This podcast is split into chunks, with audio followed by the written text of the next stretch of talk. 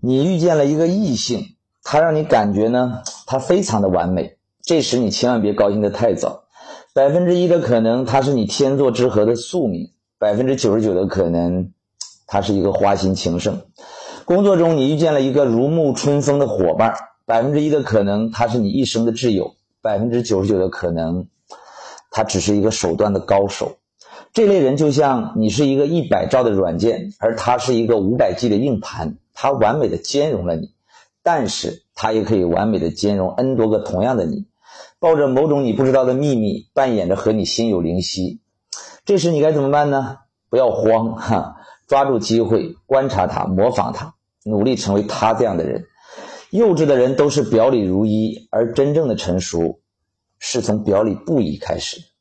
说出来你可能不信，你戴的手表比李嘉诚的还要高档。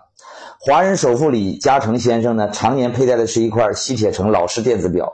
在各种场合，他最爱提起的话题就是他这块电子表。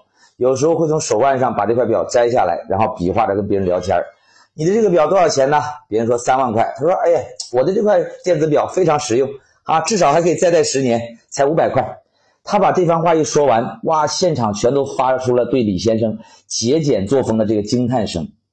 听完这个故事，如果写成鸡汤文，看故事的人大概会被感动的热泪盈眶吧。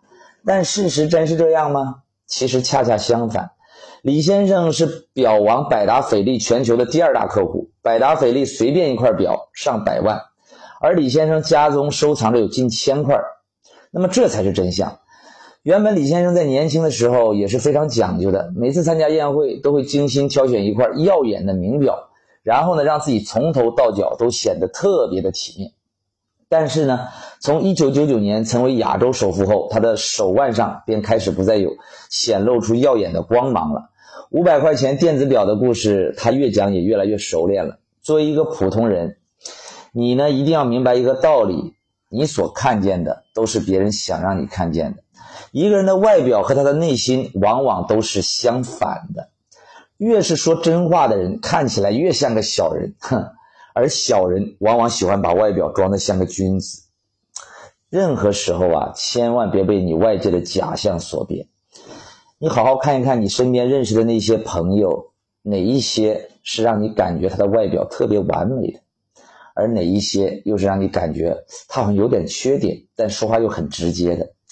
谁是真人，谁是小人，你大概就能分辨清楚了。你是一个表里如一的人吗？